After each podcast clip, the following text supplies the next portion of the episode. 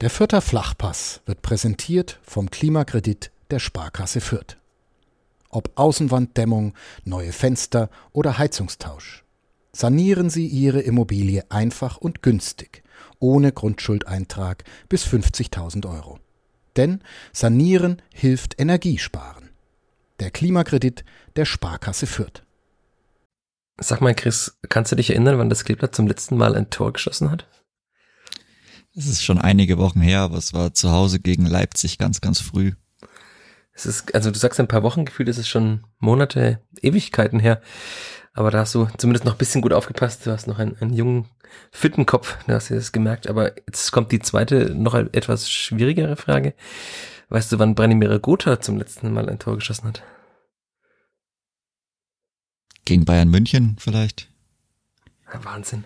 Das ist, liebe Hörerinnen und Hörer, nicht abgesprochen gewesen, aber Chris ist dann noch auf der Höhe, immer gut gebildet, was das Clippert angeht. Tatsächlich, Branimir Gotha, der Freistoß beim FC Bayern, der die Allianz Arena hat verstummen lassen, war das letzte Tor von ihm. In der Woche davor haben wir noch hier über Branimir Gotha gesprochen, weil er den Kleeblatt-Rekord mit den meisten Toren sowohl eingestellt als auch übertroffen hatte dann. Zwei Tore gegen die Hertha damals. Es waren seine Tore sieben und acht, also sechs gegen die Bayern. Nee, sechs und sieben gegen die Hertha und acht bei den Bayern und dann, ja, dann nichts mehr. Was ist da los beim Kleeblatt? Was ist los mit Branimir Gotha?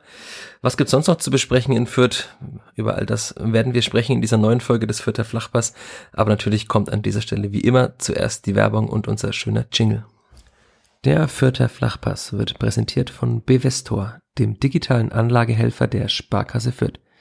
Wie du dein Geld einfach, flexibel, nachhaltig und schon ab 25 Euro online anlegen kannst, findest du auf der Homepage der Sparkasse Fürth. Einfach Bevestor in der Suchfunktion eingeben. B-E-V-E-S-T-O-R. Bevestor. So geht digitales Investment sparen heute.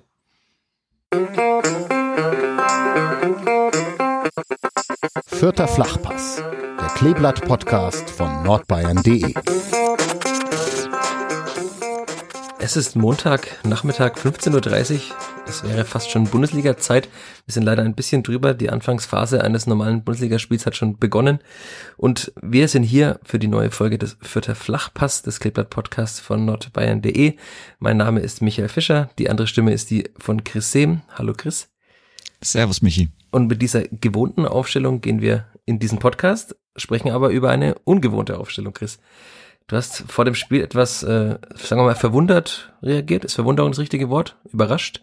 Als ich dir die Aufstellung aus dem Hoffenheimer Pressekonferenzraum geschickt habe? Ja, schon ein bisschen. Also, ich denke, das kann man schon so, so stehen lassen. Ein bisschen überrascht war man dann schon.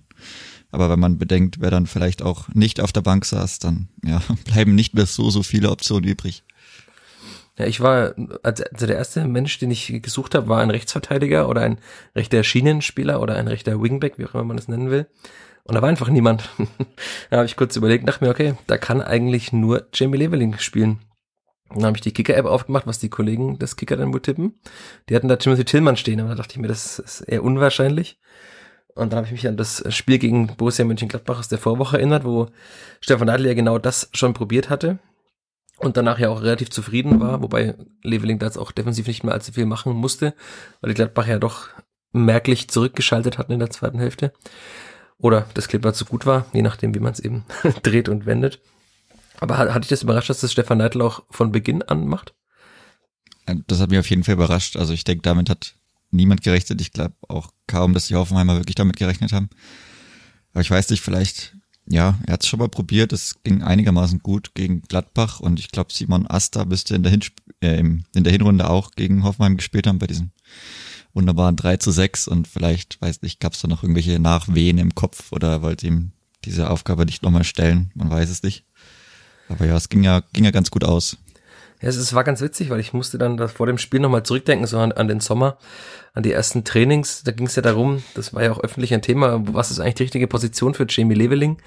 Und dann wurde ja eher irgendwie so, sie ist ja im Angriff, da ist ja eigentlich kein Platz für ihn, weil da hat man ja Jessic Nankam geholt, da hat man ja noch dann Harvard Nielsen, Branimir Gotha. Also da ist kein Platz für einen weiteren Stürmer. Da kann Jamie Leveling, auf jeden Fall nicht spielen. Dann hat Stefan Neidl probiert, ihn irgendwie im Mittelfeld einzubauen. Da hieß es mal, ja, die Acht wäre seine künftige Position. Und vielleicht könnte man es ihm irgendwann mal zutrauen, auch die rechte Bahn alleine zu spielen, sagte Stefan Neidl damals. Das müsste so Ende Juli gewesen sein oder Mitte Juli. Aber da müsste er noch defensiv einiges draufpacken. Also offenbar hat er jetzt defensiv einiges draufgepackt.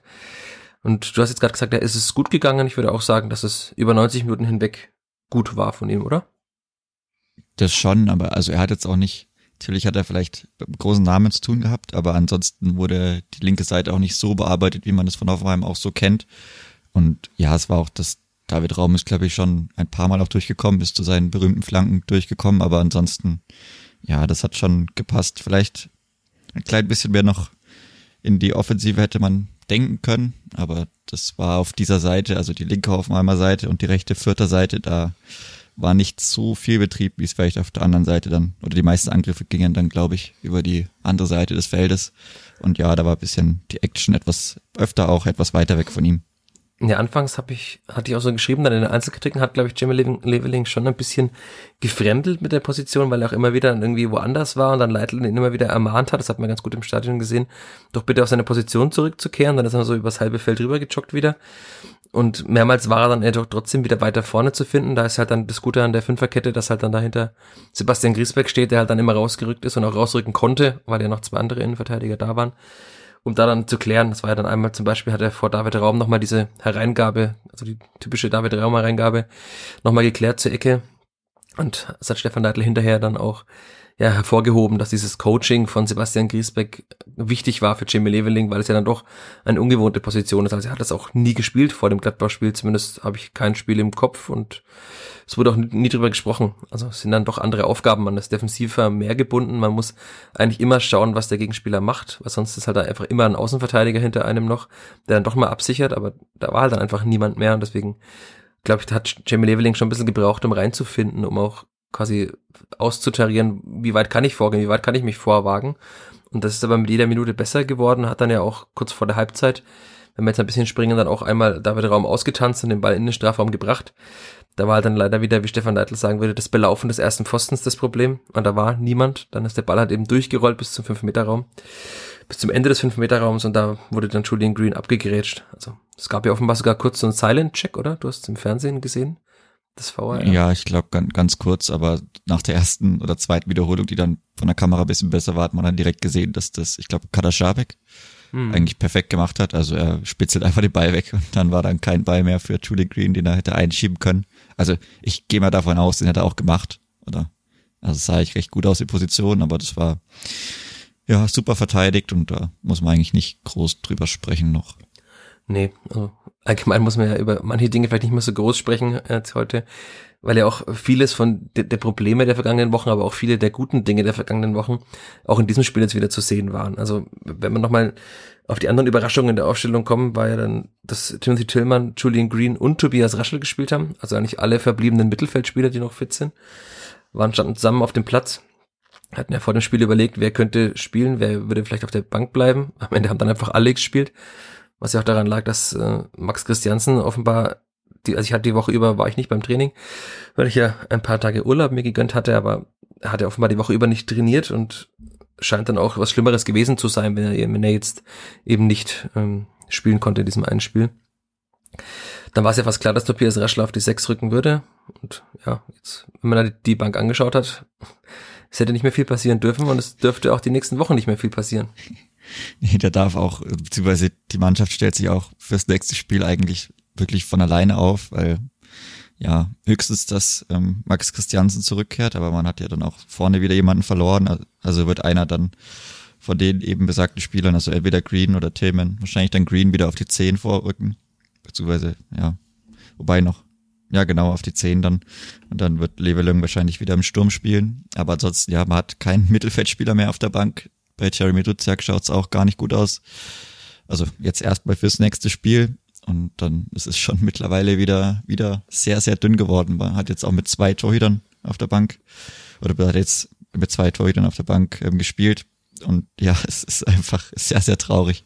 Ja, wenn man sich die Bank auch mal angeschaut hat, sie war voll. Also auf dem Aufstellungsbogen, der vor den Spielen immer ausliegt, da war keine Lücke beim Kleeblatt, das war auch schon anders in dieser Saison. Aber da war dann, wie gesagt, Leon Schaffran, nee, Marius Funk war es und äh, dabei, Sascha Burchert, ja. Leon Schaffran war nicht dabei, aber kommt man schon ganz durcheinander bei diesen vielen neuen Namen in Fürth. Dann war ja dann noch Adebaride mal wieder dabei, der eigentlich auch schon offiziell aussortiert war. Zur Winterpause hätte er ja gehen können. Das heißt, er ist ja auch keiner, dem man jetzt zutraut, da jetzt dauerhaft in der Bundesliga zu spielen.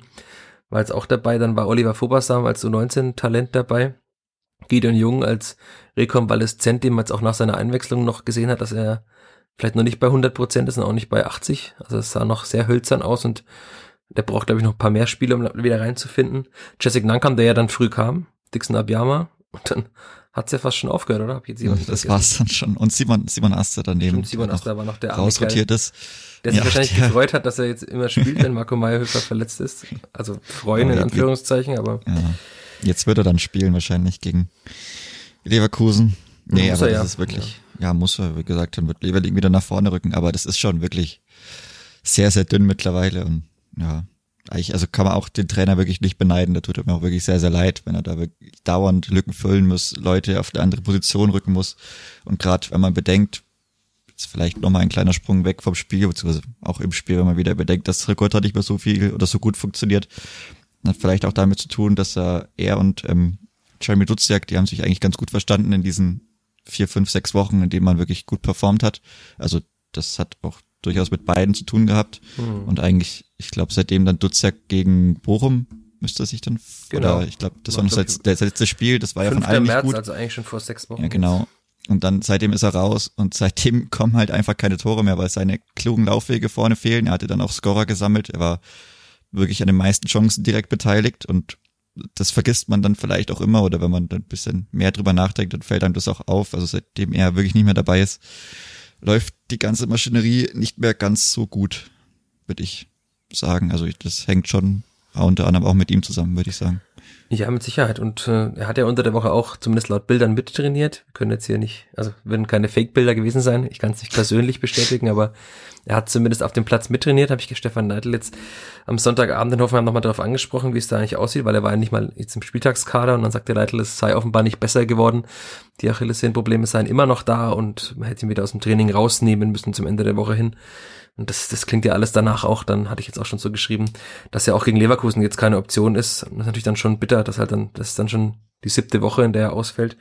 Für jemanden, wie du sagst, der so wichtig war für dieses Spiel, auch der für diese Rotation da vorne quasi mit dem Zehner und den beiden Angreifern so wichtig war, der, wie wir auch hier oft schon besprochen hatten, nicht so viele Ballkontakte hatte, aber wenn er den Ball hatte, dann immer eigentlich, das war immer gefährlich. Ja, das ist sehr, sehr bitter und klar, also auf Branimir Gotha, deswegen bin ich damit eingestiegen, ist dann schon krass. Er ist halt der Top-Scorer beim Kleeblatt, war an 13 von 24 Toren beteiligt, aber wenn halt der dann auch seit sieben Spielen nicht mehr trifft, dann ist es natürlich schwierig irgendwann. Also wer soll dann noch treffen? Ich habe Stefan Neidl gefragt, wo, woran das seiner Meinung nach liegt. Ähm, ob das vielleicht bei Rigota irgendwann auch mal Kopfsache sei, weil er wirkt ja teilweise dann schon wieder verzweifelt, wenn er so mit dem Kopf durch die Wand will und irgendwas erzwingen will. Aber Leitler sagte, das liegt vor allem an der Positionierung Rigotas im quasi im, im neuen System. Also es ist ja oft ein Problem, dass der Gotha eben nicht dieser Strafraumstürmer ist, sondern der eben sehr viel ausweicht nach außen, sich oftmals fallen lässt. Das macht er jetzt eben natürlich noch mehr, weil ein Mittelfeldspieler fehlt. Also er übernimmt ja quasi die Aufgabe des Stürmers und eines Achters oder Zehners gefühlt. Also er ist ja immer überall zu finden. Und dann ist er halt nie da zu finden, wo er stehen müsste, wenn der Ball mal reinkommt von außen. Also das ist ja, hatten wir auch schon öfter an der Stelle besprochen, aber das ist dann schon ein großes Problem. Und auch wenn dann mal gekontert wird, dann ist er ja auch nie da zu finden, sondern hat meistens den Ball. Und da gab es jetzt auch in Hoffenheim einen Konter bei ihm und Jessica Nankam, der auch von beiden dann eher ungut ausgespielt war. Also dass das Kleeblatt keine Kontermannschaft ist, wusste man vorher. Aber das bestätigt die Mannschaft leider auch jede Woche wieder aufs Neue. Sehr, sehr traurige Aussichten mal wieder. Aber so ist es leider. Es ist leider der Zustand. Und ja, ich meine, ja, immerhin hat man jetzt mit dieser Fünferkette ja was gefunden, dass man nicht mehr hinten die Tore frisst. Also das ist ja schon mal auch nicht so schlecht, aber dann diese chronische Torlosigkeit, die es ja mittlerweile fast schon ist und auch dann dieser Chancenarmut im Ende, äh, diese Chancenarmut ist dann schon, ja, es ist halt eine schwierige Entwicklung und irgendwann muss da mal wieder irgendwie ein Cut erfolgen, dass man da nochmal sich ordentlich verabschieden kann aus der Liga. Ja, vor dem Hoffenheim-Spiel, äh, vor dem Hoffenheim, vor dem Leverkusen, nach dem Leverkusen-Spiel, hi, hi, bin ich schon wieder durcheinander heute nach dem Leverkusen-Spiel in der Hinrunde, da hat man ja quasi dann das versucht, die Defensive mehr zu stabilisieren, hat auf dieses 4-3-1-2, 4-3-2-1 gesetzt. Da hat man eben auch schon diese Diskussion gehabt, dass das Clippert ja gegen Union und auch dann gegen Augsburg sich ja kaum Chancen erspielt hat. Und dann hieß es immer, ja, es wäre jetzt der nächste Step für die Mannschaft, es zu erreichen, aus dieser defensiveren Formation wieder Torgefahr zu schaffen und auch wieder Tore zu erzielen. Das hat man dann nach ein paar Wochen geschafft, hat damit ja auch Mainz und die Hertha geschlagen. Dann war eben dieses aus dieser Formation dieses bittere Spiel gegen Leipzig. Dann hat man auf diese Fünferkette geswitcht. Und jetzt ist man eigentlich wieder an dem Punkt wie so vor vier, fünf Monaten, dass man eben wieder defensiv stabil steht, aber kaum mehr was kreiert nach vorne. Also kannst du dir das erklären? Also viel, glaube ich, auch hat das mit Formschwäche zu tun, weil die Möglichkeiten oder also die, im, im Keim sind die schon durchaus gegeben und man hat oft eine Position, die ist gut genug auf dem Feld. Aber es ist wirklich so, dass die Form einfach nicht stimmt, dass so viele falsche Entscheidungen dann getroffen werden, wenn es wirklich Richtung 16er geht. Und ja, also dieses klassische Ausspielen, was man vielleicht in der zweiten Liga noch hatte, dass man denkt, okay, man spielt jetzt mit drei, vier Flachpässen. Natürlich ist das nicht mal so einfach, aber in der, in der Möglichkeit, also die sehe ich schon teilweise noch gegeben und es hat man auch in der Bundesliga schon gezeigt, dass man das kann. Aber momentan weiß man wirklich nicht, wo es herkommen soll. Also irgendwie muss da mal ganz blöd wieder so ein na gut, Nielsen Kopfball wird es wahrscheinlich nicht mehr reinfallen. Aber ich weiß es nicht. Julian Green vielleicht mal mit einem seiner Weitschüsse, mit seiner Quote einer von 20 geht dann irgendwie mal aufs Tor und dann vielleicht auch mal rein. Vielleicht muss da irgendwie mal irgendeiner reinfallen und dann wird's, wird's wieder besser, aber ich weiß es nicht. Auch die Flanken, keine Ahnung, von links von Luca Itter, die sind schon ja, sehr dürftig, auch wenn man vielleicht mal drei, vier Leute im Strafraum hat. Und das ist dann das, was wirklich so sehr weh tut, wenn man sich dann schon mal traut und es dann schlecht ausspielt, dann ist es auch nicht einfach für die Spieler, weil es dann sich halt auch dann abwägen immer, okay, wie oft mache ich dann den Weg mit nach vorne, wie oft besetze ich den Strafraum mit vielleicht drei, vier Leuten statt irgendwie zwei Leuten oder so. Und ja, das ist schon auch immer ein konstantes Abwägen. Und wie gesagt, diese, dieses ständige Rotieren durchs Personal, das macht es natürlich auch nicht einfacher wenn da nicht einer mal reinkommt, der dann direkt mal einfach trifft. Also. Das ist ja, glaube ich, so ein unterschätzter Faktor auch noch, dass man halt, ähm, hatte ja dann noch irgendwann eine Stammelf gefunden und die sich auch eingespielt hatte, eigentlich auf fast, fast allen Positionen. Und da sind ja dann immer wieder so wichtige Säulen herausgebrochen worden. Und dass wenn man aus seinem Haus Säulen oder Wände rausbricht, dass irgendwann dann auch stützende Wände womöglich dabei sind, das Haus einkracht. Das ist halt leider so und das merkt man immer wieder. Also Jetzt war dann auch dieses Duo Levelinger Gotha ja mal ganz gut eingespielt bis vor ein paar Wochen. Jetzt ist Leveling auf einmal ganz woanders zu finden auf dem Feld. Äh, auch das Mittelfeld Tillmann Raschel und Green hat so, Bild ich mir noch nie zusammengespielt, außer vielleicht mal ein paar Sekunden in irgendeiner Schlussphase. Also das war ja auch neu, wobei dafür finde ich hat es gut geklappt. Also Tillmann hat den Max Christiansen Part übernommen und die ist die meisten Kilometer gelaufen, habe ich gesehen. 12,2, das ist ja quasi die Dauer, Dauerquote von Max Christiansen. Raschel hat auch, fand ich auch erstaunlich viele Bälle erobert, aber man, man merkt halt auch bei Raschel, also man merkt ihm nicht an, dass er diesen Step gemacht hat nach oben. Das finde ich immer wieder erstaunlich. Aber halt, dass da auch, dass er halt noch ein junger Spieler ist und auch noch wachsen muss. Also das ist ja ganz normal, aber da waren auch einige falsche Entscheidungen im Offensivspiel mal dabei. Passt nicht gespielt, wenn er spielen musste. Auch ich erinnere mich an eine Situation, in der Tillmann, glaube ich, Abjama hätte schicken können und dann dribbelt er mit dem Ball und dribbelt und dribbelt und ist irgendwann an der Seitenlinie und spielt zurück. Also da waren einige Situationen dabei, die man eben auch durch falsche Entscheidungen dann selbst kaputt gemacht hat. Und da muss man wahrscheinlich tatsächlich, so wie Stefan Neidl auch sagte, hinterher einfach zufrieden sein, dass man einen Punkt geholt hat, der einem nichts bringt.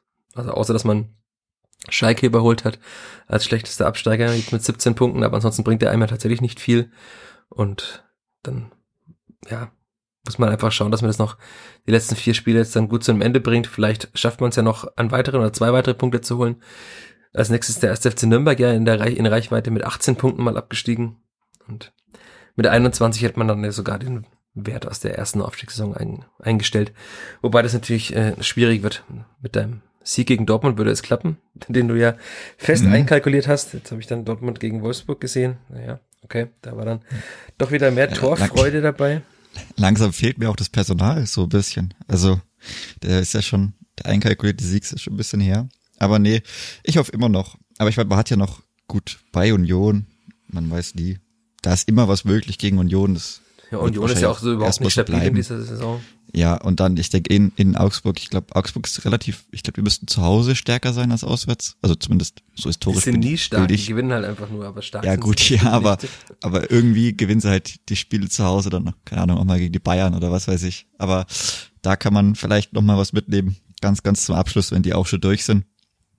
Ja, und dann ist es schon noch möglich, sich so vier Punkte zu mausern oder vielleicht auch noch. Ja, aber da müsste man halt auch mal Tore schießen, ne? Also ich glaube, also vier naja, Punkte sind so auch noch möglich noch ohne Tore, das, ja. das geht ja. Aber ob man gegen alle vier Mannschaften kein einziges Gegentor kassiert, äh, weiß ich nicht. Ich habe vor allem bei Leverkusen, also in den beiden Heimspielen habe ich da so meine Befürchtung, dass es nicht klappt, ohne Gegentor durchzukommen. Also da muss man schon auch selber mal treffen, wenn man was mitnehmen will. Auch Leverkusen ist auch schwach, hat auch Personalprobleme momentan, trifft auch nicht mehr so oft, hat jetzt am Wochenende, glaube ich, mit acht eher defensiv denkenden Spielern gespielt, was dieser Mannschaft auch offenbar nicht liegt. Da fehlt auch der, also wahrscheinlich der Schlüsselspieler eben mit Florian Wirz. So wie vielleicht ja sogar Jeremy Duziak zuletzt der Schlüsselspieler war, wie du sagtest. Also das, die sind jetzt auch nicht äh, in der Form der Hinrunde, aber natürlich haben sie trotzdem die individuelle Klasse und können immer mal durch einen schnellen Angriff sofort das Tor machen. Und Dortmund hat dann auch noch so einen Stürmer, der nächste Saison wahrscheinlich in England spielen wird, aber der eben auch, wenn er den Ball mal bekommt, den wahrscheinlich reinmacht. Also da muss man dann schon auch selber mal treffen. Aber wir sind schon wieder so weit gesprungen. Ja, der ist bestimmt wieder verletzt bis dahin. Ja, er das ist ja offenbar verletzt und will aber nicht, dass seine Verletzungen bekannt gegeben werden, um seinen Wechsel nicht zu gefährden. Ja. Also er spielt ja er halt überall einen Medizincheck absolvieren muss. Also das ist eigentlich vollkommener Quatsch. Aber das, die ganze wie das aufgebauscht wird, ist sowieso vollkommener Quatsch. Also es gibt ja gar kein anderes Thema mehr und im Endeffekt wechselt auch nur ein Spieler den Verein, der noch nicht mal. Also ich meine, natürlich hat er eine krasse Quote, aber insgesamt großen Titel hat er noch nicht gewonnen. Ja. Also Bis einer der Gründe, warum er geht aus Dortmund. In, ja, okay, ja, von mir aus, aber er hat jetzt auch nicht nachgewiesen, auch in dieser Saison ist Dortmund, glaube ich, soweit ich weiß, stärker ohne ihn auf dem Platz als mit ihm auf dem Platz.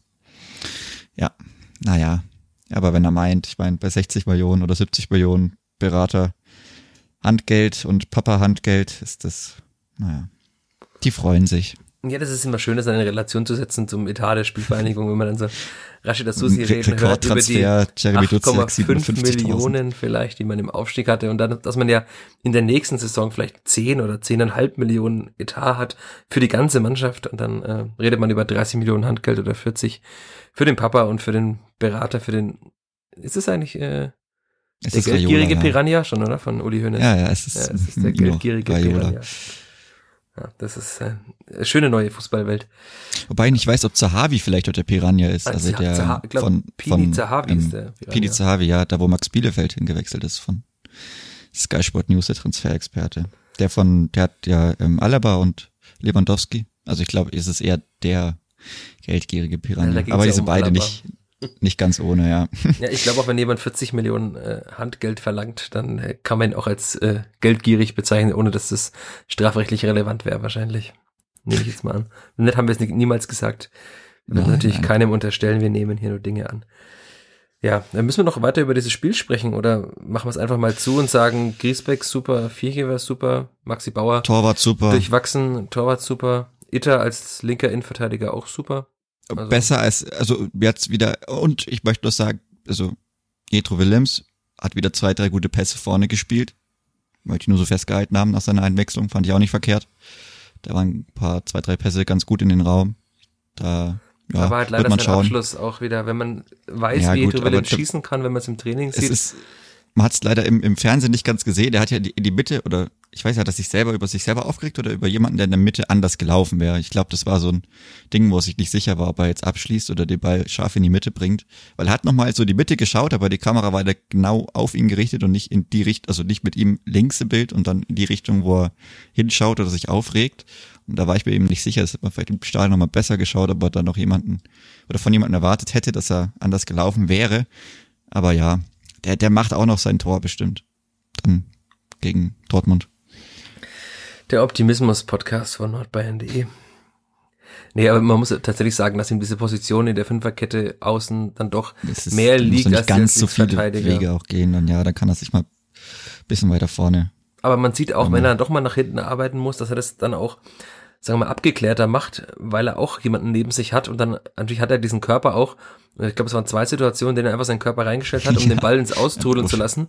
Und alle Hoffnung haben sie einfach abgeprallt an ihm. Also, weil er ja, einfach diesen wuchtigen Körper hat. zu schieben, zu schieben, zu schieben, ja. aber ich glaube, da schiebt keiner in der Bundesliga. Vielleicht Adama Traoré von Barcelona, wenn man den mal gesehen hat, aber ansonsten schieben da, glaube ich, sehr wenige Spieler Jetro Willems irgendwo hin. Ja, ist ja auch gut. Und wie, wie, du schon sagtest, der wird wahrscheinlich auch spielen im nächsten Heimspiel, weil arg viel mehr Optionen wird es nicht geben, außer man stellt Oliver Fobasam in die Mitte, würde ich jetzt aber auch nicht machen gegen äh, Leverkusen. Diaby und, und Schick, das ist dann schon sehr, sehr schwierig. Da bin ich auch gespannt, wie man Diaby wieder handeln will. Ich meine, gut, ein mit, oh, der ist vielleicht besser, wenn er auf Viergeber trifft, anstatt auf Griesbeck. Weil er schon ein sehr, sehr wendiger Spieler ist. Aber ja, meistens ist er ja sogar auf der rechten Seite, dann müsste er ja Viergeber treffen. Das die Frage ist ja, wer der schnellere ist der beiden von Griesbeck und Viergeber. Also das, ist, das täuscht, glaube ich. Ich meine, da geht es auch bisschen um die Beweglichkeit. oder Klar, halt, die fehlt Sebastian ja, Griesbeck. Bisschen das, das, den Tanz anzunehmen, ja. der dann, der Tanz mit dem Ball und mit der Hüfte und nur mit den Körpern und wann reagiert man auf welche Körpertäuschung des Gegners oder reagiert man überhaupt, reagiert man nur auf den Ball, sowas. Ich denke, da ist Viergeber schon noch ein bisschen besser aufgestellt. Ja, man hat ganz gut im Vergleich gesehen, die beiden Verteidiger. Das sieht bei Viergeber einfach nie besonders aus. Also es ist immer so, so abgeklärt und, und ruhig. Also man merkt eigentlich gar nicht, dass er Zweikämpfe führt, aber er gewinnt sie fast immer. Also zumindest in den letzten Spielen jetzt. Und bei Griesbeck sieht es immer relativ spektakulär aus durch seine Größe. Er hat sehr viele Kopfballduelle auch gewonnen vorne. Hat dann auch mehrmals gut geklärt, gut abgegrätscht. Es war einmal auch ins Laufduell gegangen. Ich glaube, mit Baumgartner war es, wo er ihn auch problemlos im Laufduell einfach überlaufen hat. Also der ist wirklich ein, ein sehr schneller Spieler und also man mag sich nicht ausdenken, was halt, wenn diese Kette mal so zusammen gespielt hätte, auch mit der Geschwindigkeit, in anderen Spielen womöglich möglich gewesen wäre. Das Problem war halt im Hinspiel in Hoffenheim, dass halt dann Maxi Bauer ins Laufduell mit Ilas Bebu musste und das ist natürlich dann eher kein so gutes Match. Ja, die Bilder vergisst man wahrscheinlich auch. Erstmal nicht. Nee. Naja, aber ich, ich denke, damit können wir das Spiel noch langsam abschließen. So viel ist ja auch nicht passiert. War mal wieder ein 0 zu 0. Ein 0 zu 0, das die Fans wahrscheinlich trotzdem gerne mitgenommen haben. Ja, das, ja. also, wir reden hier gerne über Expected Goals. Grüße an einen treuen Hörer dieses Podcasts, der sich da immer etwas drüber aufregt, dass wir Expected Goals hier erwähnen. Er weiß Bescheid mit Sicherheit. Aber das Clipper hatte laut äh, Understat 0,28. Also die Wahrscheinlichkeit, dass dieses Clipper ein Tor schießt in diesem Spiel, war sehr, sehr gering. Und ähm, war auch der niedrigste Wert an diesem Spieltag.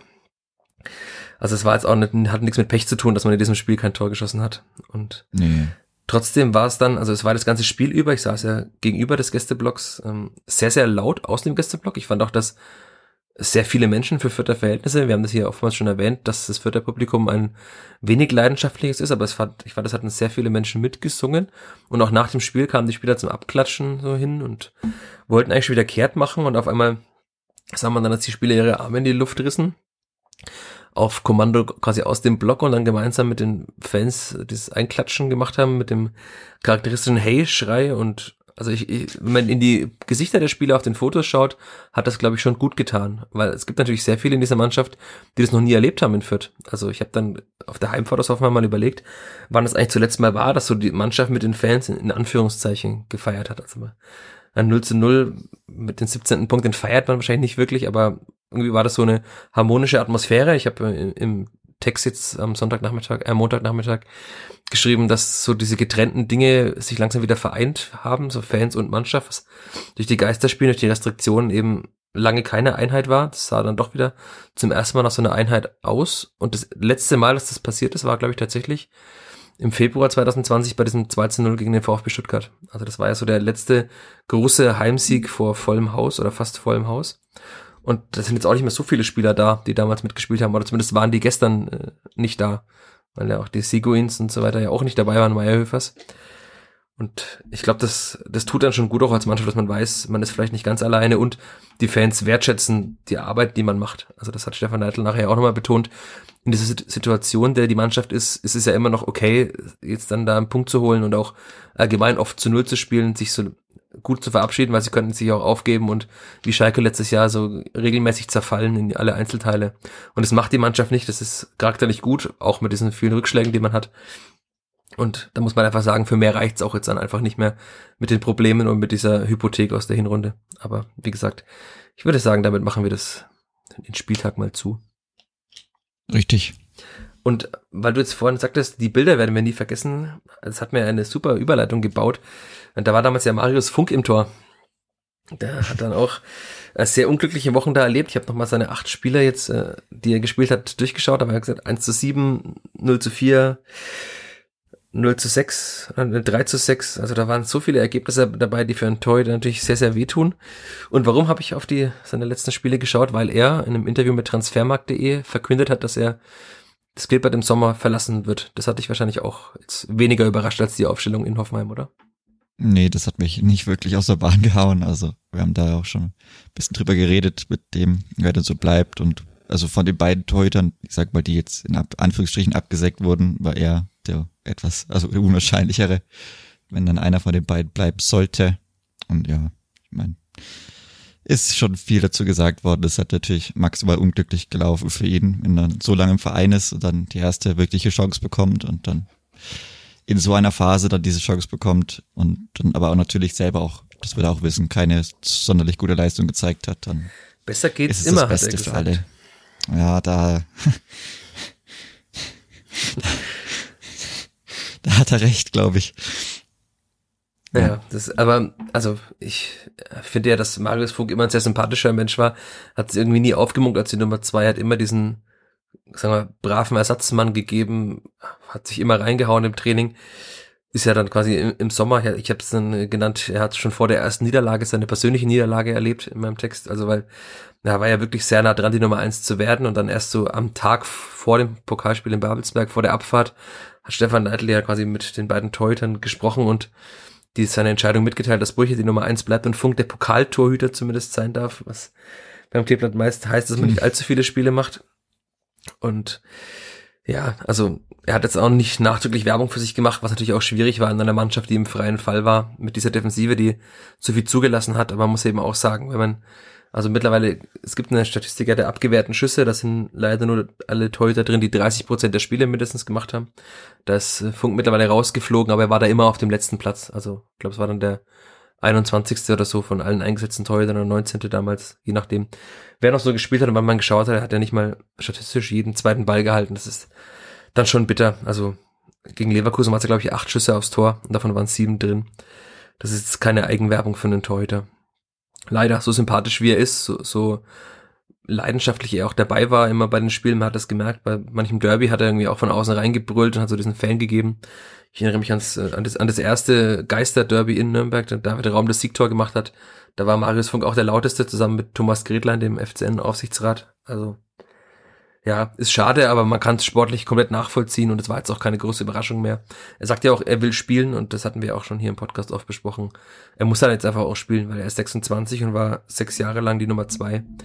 Also wenn er jetzt nicht spielt, wann dann? Er ist ja quasi im, im Peak Age, wobei das einen Torhüter ja äh, dehnbar ist, wie man auch an anderen Torhütern sieht. Aber ich würde einfach sagen, wir wünschen ihm da viel Glück und Auf jeden Fall, ja.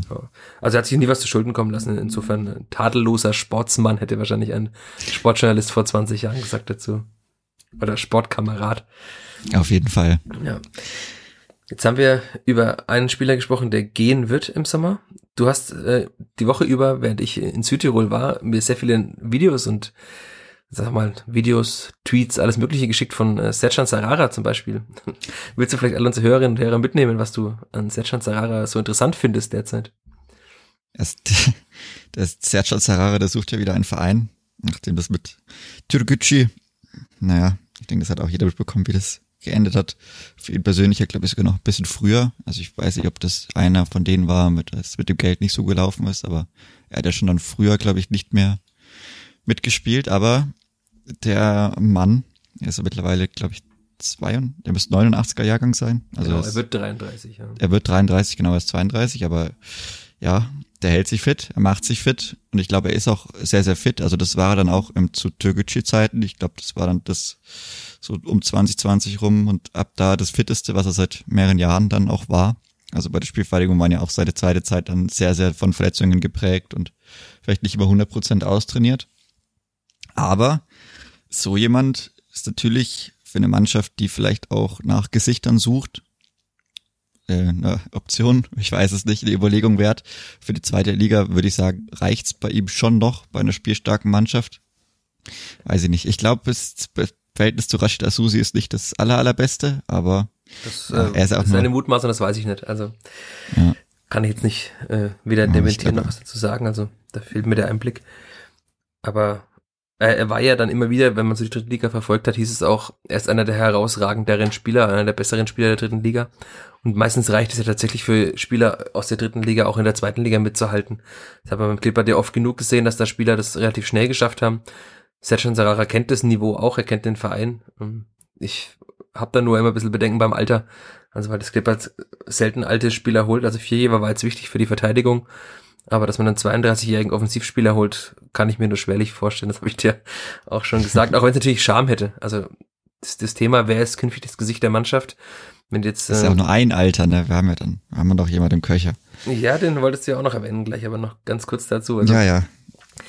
Wenn man halt jetzt dann mal denkt, wer alles geht, äh, das vielleicht, das ist ja noch nicht geklärt, aber ob Sascha Brücher womöglich auch geht, dann ist halt so der dienstälteste Profi ist dann Julian Green, dann müsste ja fast schon Marco Mayhöfer kommen, die aber beide jetzt auch nicht diese Lautsprecher nach außen sind, wobei sie sehr freundlich und sehr reflektierte Menschen sind, auch mit klarer Meinung, mit denen man sich gut unterhalten kann, die sich auch mit dem Verein identifizieren. Also bei Green vor allem, der hat es ja, hat er quasi alles mitgemacht, also die Tiefpunkte und die Höhepunkte hat er alles erlebt. Also da hat er auch mal drüber gesprochen. Über sein wichtiges Tor damals in Heidenheim, das das Klippert vor dem Abstieg in die dritte Liga gerettet hat. Mayhöfer hat jetzt auch viel erlebt, hat in 14 Vertrag bewusst verlängert bis 2025. Haben andere Spieler nicht gemacht, da wo sie es womöglich hätten tun können. Also, das sind so schon zwei Spieler, aber so ein Gesicht, wirkliches Gesicht der Mannschaft, so eine Identifikationsfigur, die sehe ich jetzt gerade ansonsten noch nicht. Und die wäre natürlich ein Mann aus der eigenen Jugend. Und Erfahrung hat er auch genug und auch jemand, der wahrscheinlich äh, alles geben würde, um am Kleeblatt zu spielen. Also das hat er ja auch in seiner Insta-Story, die du mir auch geschickt hattest, ja auch schon erwähnt. Also als er gefragt wurde, ob er sich vorstellen kann, dass er in Fürth spielt, waren da sehr viele Herzen, glaube ich, zu sehen. Ja, du hast aber noch einen zweiten Spieler, den du auch gerne künftig beim Kleeblatz sehen würdest oder wieder beim Kleeblatz sehen würdest. Ja, das ist noch ein 89er Jahrgang. Das war ein sehr, sehr spezieller Jahrgang für ja, die Das ist ein Nick Jahrgang auch, ne? Ein guter oh, Jahrgang. Also ein guter Jahrgang, ja, auf jeden Fall. Äh, auch jemand, der den ersten Aufstieg schon mitgemacht hat. Denn Edgar Prips Vertrag läuft wieder aus. Und er ist jetzt auch schon, ich glaube, länger auch, oder diese Saison war er mehr fit als nicht fit. Ist aber eben auch immer so eine Sache ge auch geworden in den letzten Jahren. Aber ich weiß nicht, wie es bei ihm ausschaut, ob er nochmal weitermachen möchte in Düsseldorf. Aber das wäre natürlich auch so jemand, also als wenn man nach Identifikation sucht, nach Identität für eine Mannschaft, wäre ein Edgar Pripp natürlich auch nicht verkehrt. Jemand, der auch aus dem Mittelfeld, aus der zentralen Rolle das Spiel lenken kann. Ich meine, etwas ältere Sechser kennt man ja, also, keine Ahnung, Xabi Alonso oder so, der dann bei den Bayern noch das ganz gut gespielt hat. Du willst jetzt gerade Edgar Bripp mit Xabi Alonso vergleichen. vom, vom, von der, vom Reifegrad, vom gut alternden Wein. Nein, aber ich meine, ich weiß nicht, Milorad Pekovic oder so, der war ja auch schon, also kam ja auch nicht als junger Spieler, glaube ich, und ja auch hm länger noch gespielt. Goran Schukalo, der, also ich sag mal, mit Spielern auf der Sechs, die jetzt vielleicht nicht 23 Jahre alt sind, kennt man sich in Fürth durchaus aus. Würde ich jetzt mal so behaupten. Und das wäre natürlich, glaub's, Tim Sparf, ja, für eine Saison und dann wieder weg. War auch sehr, sehr traurig. Das, so. das war aber einer der besten Sechser, vielleicht war es der beste. Ja, äh, Max, sehr, nach, sehr gut äh, gemacht. Anton Stachel und Max Christiansen natürlich. Natürlich, ja, aber im, im, im höheren Alter. Nee, aber ich, also ich, das wäre natürlich eine sehr, sehr feine Sache, denke ich, auch für da vielleicht eine Mannschaft drumherum zu bauen, um jemanden zu haben. Man weiß auch nicht, wie es mit dem Kapitän mit Rigota weitergeht, allgemein, wie es mit den Spielern weitergeht. Und das wäre natürlich jemand, der da direkt auch als Führungskraft kommen würde, jemand, der die Verbindung zwischen Mannschaft und Fans direkt schafft. Also da muss er nicht mal was Neues aufbauen, sondern kann er einfach weitermachen, da wo er mal aufgehört hat, vor neun Jahren. Und ja, das wäre auch jemand, über den man auf jeden Fall nachdenken soll, ob das jetzt was wird, keine Ahnung, wahrscheinlich nicht. Aber so, ja, so im Hinterkopf ist das, denke ich, auch jemand, über den man sich Gedanken machen kann. Zu alt, zu alt ist er jetzt auch noch nicht. Also zwei Jahresvertrag ist da locker noch drin. Ja, das wäre auf jeden Fall noch so jemand, bei dem der Vertrag 22 ausläuft. Sie hörten die Transfervorschläge von Chris Sehm, hat das so sie zugehört, oder Sergio Pinto, der wahrscheinlich nochmal ein bisschen Scouting machen wird, wird nochmal jemand hinschicken, um sich diesen Spieler anzuschauen. Nein, also es hat natürlich bei beiden sehr viel Charme, aber ich äh, kann mir eben, also einerseits braucht man eben auch erfahrene Stützen, andererseits äh, die Frage ist halt auch, wie sie mit dem Gehalt wahrscheinlich äh, Abstriche machen werden, weil man wahrscheinlich im 32-Jährigen jetzt nicht mehr den Topverdiener geben wollen wird. Also man kann jetzt nicht sagen, wir geben dir so viel Geld, wie Harvard Nielsen in der Bundesliga verdient hat, sondern die werden sich erstens mal ins Gehaltgefüge einpassen müssen. Das ist wahrscheinlich bei Türkgücü sehr hoch gewesen. Und es war auch, also ich denke mal, dass Edgar Pripp auch in Düsseldorf nicht schlecht verdient hat. Das sind ja beides Vereine, die potenter sind als die Spielvereinigung. Auch dafür sportlich ja, nicht so aber ob es erfolgreich. halt nochmal so gibt, also auch woanders, ist natürlich ja klar, auch in Frage äh, zu natürlich stellen. Also, verdienst du fast überall in der zweiten Liga mehr als in Fürth. Aber bei beiden ist es natürlich auch eine Herzenssache. Das ist immer sehr strapaziert im Fußball, aber es ist ja für beide wahrscheinlich sehr schön, auch zum Ende der Karriere hier zu spielen. Da Kleber hat man ein gewisses Fable auch dafür, ehemalige Spieler einzubinden im Verein, womöglich danach. Es ginge, aber es ist, wie man damals hörte, war es ja schon mal die Option, dass äh, Prip zurückkehrt nach Fürth. Und dann war das Interesse des, Spiel- der offenbar nicht allzu groß und dann ist er ja nach Düsseldorf gewechselt. Also, wird man sehen, aber charmant ist es auf jeden Fall. Und äh, da haben wir unseren Hörerinnen und Hörern ein bisschen Diskussionsstoff gegeben. Jetzt ist es doch schön. Also, Ja. ich denk, also irgendjemand oder Spieler mit einem gewissen Alter werden auf jeden Fall kommen müssen, weil die jetzt dann vielleicht auch einfach fehlen. Also ich meine, gewisse Spieler mit Erfahrung und jetzt nicht nur halt beim Verein, finde ich, braucht man schon irgendwo. Also man hatte es dann mit Caligiuri, mit Maffrey, obwohl Maffrey dann ja auch, ja, naja, eine diskutab oder wie soll ich sagen, ja, eine spezielle Person war, an der man sich vielleicht auch abarbeiten kann, wenn man möchte. Aber naja, also irgendwen wird's wahrscheinlich schon geben müssen, mit einem gewissen Alter, mit einer gewissen Erfahrung, mit einer Routine da die Mannschaft wieder anführen kann, so wie Viergeber, bei dem man jetzt auch davon ausgehen kann, dass er nicht bleibt. Aber Also muss man da nicht eher einen äh, erfahrenen Abwehrspieler holen, weil das hat man ja gesehen in dieser Saison, dass man eben einen erfahrenen Mann hinten drin braucht, der eine Mannschaft führen kann, auch eine Abwehr organisieren kann. Also ich denke, also Griesbeck wird ja wahrscheinlich bleiben, den hätte man schon mal.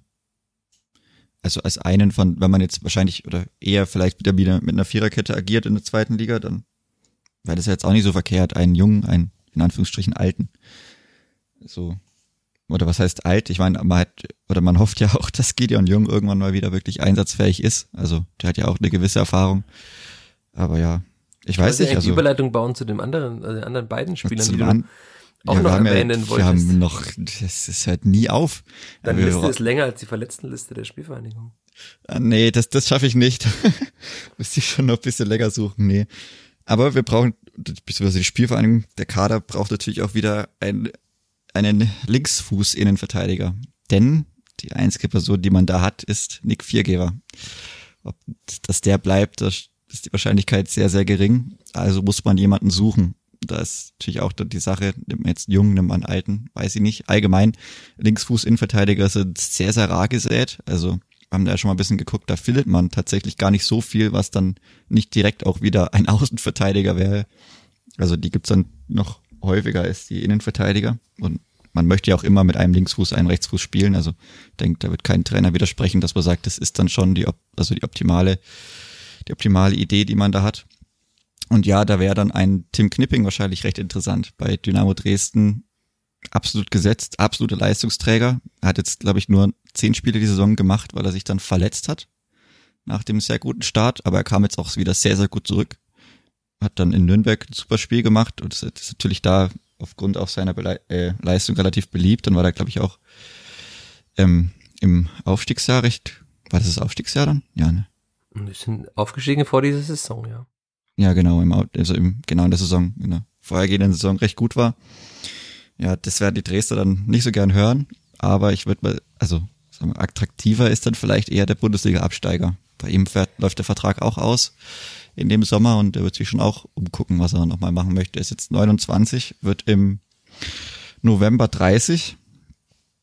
Ist auf jeden Fall auch jemand, über den man sich wahrscheinlich Gedanken macht, weil so viele Innenverteidiger mit einem starken linken Fuß gibt's nämlich nicht. Und man hat auch einfach nichts in der Hinterhand. Da ist der Kaderplatz komplett leer. Man hat nicht mal ein, man hat nicht mal ein Backup, wenn man jetzt einen holen würde. Also da muss man auch schauen, wie es da weitergeht. Ja, also es ist wahrscheinlich auch so, dass man dann mit diesen vier Spielern wären es dann ja wahrscheinlich. Also mit Griesbeck, Jung, einem möglichen neuen und Oliver Fobasam, wenn die Saison geht. Und dann womöglich nochmal, also entweder man holt nochmal ein Talent oder man sagt vier reichen, weil XY noch, weil Luca Eta womöglich bleibt und der auch mal aushilfsweise in Verteidiger bei einer Gelbsperre geben kann. Und dann braucht man aber wieder noch einen Linksverteidiger. Wenn wir ja. nicht Marco Meyerhöfer dann ab dem, was weiß ich, Oktober nach links reinrücken wollen. Genau, Marco Meyerhöfer rein irgendwann und äh, Asta auf rechts. Ja, dann bauen wir wieder nur noch Hilfs, Konstruktionen auf. Das nee, ich ja, denke, wir sind uns also, ja auch einig, dass man noch einen weiteren Linksverteidiger wird. Oder ja, das auch. auch also, ja. oder so, zwei so braucht man nicht planen. Das Außenverteidiger ja holen wird, weil auch ja nicht absehbar ist, wann Marco Mayhofer überhaupt wieder spielen kann. Ja. Also man kann ja nicht planen, dass er im August wieder mitspielt. Das auf keinen Fall. Und das ist schwierig dann, ja. Und dann ist auch die Frage, ob Simon Asta sich bewegen äh, lässt dazu zu verlängern oder ob man sagt, man zieht nur die Option. Das ist ja auch die Frage. Also ob man, wie langfristig man dann mit ihm dann plant. Wenn er sagt, ich will auf jeden Fall gehen und man sieht nur die Option, dann wird er ja trotzdem im Jahr darauf gehen und dann braucht man trotzdem wieder einen. Also es wird sehr viel, äh, Rashid Susi hat das, glaube ich, im Dazorn-Interview ja. nach dem Spiel gesagt, er hat jetzt natürlich auch wieder sehr viel zu tun. Also man, als Sportdirektor hat man immer viel zu tun und als Geschäftsführer eines Profivereins, aber ich glaube, da sind schon einige Baustellen und das sind interne wie externe Baustellen. Also auch die Frage, wen man verlängert, wer bleibt. Ist ja auch, gibt ja mehrere Verträge. Spieler, bei denen es vielleicht äh, wahrscheinlicher ist, dass sie bleiben. Andererseits ist es eher unwahrscheinlich, hattest du auch schon erwähnt. Und äh, immer viel Stoff für uns zu reden im Podcast, das ist doch auch schön. Ja, das also der Stoff geht wahrscheinlich nicht aus. Gerade wenn, wenn sie das, wobei es sich hoffen, hoffentlich mal ändert, dass man nicht wöchentlich wieder über neue Verletzungen oder im zwei Wochen Takt über neue Verletzungen und mögliche Ersatz Ersätze dafür sprechen muss. Also ja, dann wird es immer noch schwierig. So also da muss man doch jemanden aus der U23 hochziehen. Ja, da muss dann Marvin Weiß wieder mal auf die Bank, wenn nicht gerade parallel die U23 spielen muss. Ja, also wieder mal, der war doch noch gar nicht auf der Bank. Marvin Weiß? Bei den Profis war er noch nicht auf der Bank, oder? Noch nicht einmal sicher? Also ich glaube, dass er, das habe ich mir gedacht, dass er seit viereinhalb Monaten mit den Profis trainiert, aber noch kein einziges Mal im Kader war. Also ich kann mich nicht erinnern. Er hat in den beiden Testspielen gegen Ingolstadt und Regensburg beide Male gespielt und ist auch nicht schlecht gemacht. Aber für die Bundesliga hat es noch nie gereicht. Also da müsste ich hm. mich jetzt sehr, sehr täuschen. Und das kann natürlich sein, ja. Stimmt, dass er noch nicht, oder wir hätten vielleicht mal vermutet als Auffüller, ja. Aber selbst da, das hatten wir auch schon, dass es schwierig ist, aber er wäre dann wahrscheinlich die erste Option, nachdem er jetzt auch mal Tore schießt, zum Auffüllen. Aber ja, ja das, ist auch, auch nicht körperlich unbedingt was, was man Sehr haben schwierig. möchte. Also, ja. Ihn gegen Jonathan Tarr oder so, stelle ich mir auch sehr interessant vor, weil es dann, ich glaube, technisch reicht es nicht, um sich durchzusetzen. Also noch nicht. Also er ist dann nicht auf einem Florian Wirtz Niveau, auch wenn er da vielleicht körperlich irgendwo in, in dem Bereich ist, aber ja, da gibt's dann halt, das sind dann die kleinen und feinen oder auch großen Unterschiede. Ja, aber ein deutsches Ausnahmetalent äh, zu vergleichen mit Marvin Weiß ist auch Wahrscheinlich ein sehr unfairer Kommentar, ein bisschen böse, äh, Vergleich ja. für Marvin Weiß. Deswegen würde ich sagen, wir machen diesen Podcast zu, so wie wir vorhin dieses Spiel zugemacht haben und freuen uns auf ein Spiel gegen Leverkusen, in dem, nehme ich an, mehr Tore fallen werden. Wir hoffen, dass sie nicht nur einseitig fallen, weil sonst ist die Laune wieder im Keller, so wie nach dem Hinspiel. und da muss man wieder sich eine Stunde in der Kabine austauschen. Nein, das wird nicht passieren. Wir sind optimistisch, dass es ein schönes Wochenende wird. Vielleicht wird das Wetter ja auch gut. Mit schönem Wetter, genau. 30, Samstag, schönes Wetter. Dauge lieber. 9786 Zuschauer. Hier das wird ein Tipp Fest. auch registriert. es gibt noch für jeden Block Karten, soweit ich weiß. Also. Ja, das glaube ich auch nicht, dass es recht viel voller werden wird, weil er wahrscheinlich auch nicht ah. jetzt die Massen aus Leverkusen mitreißen werden.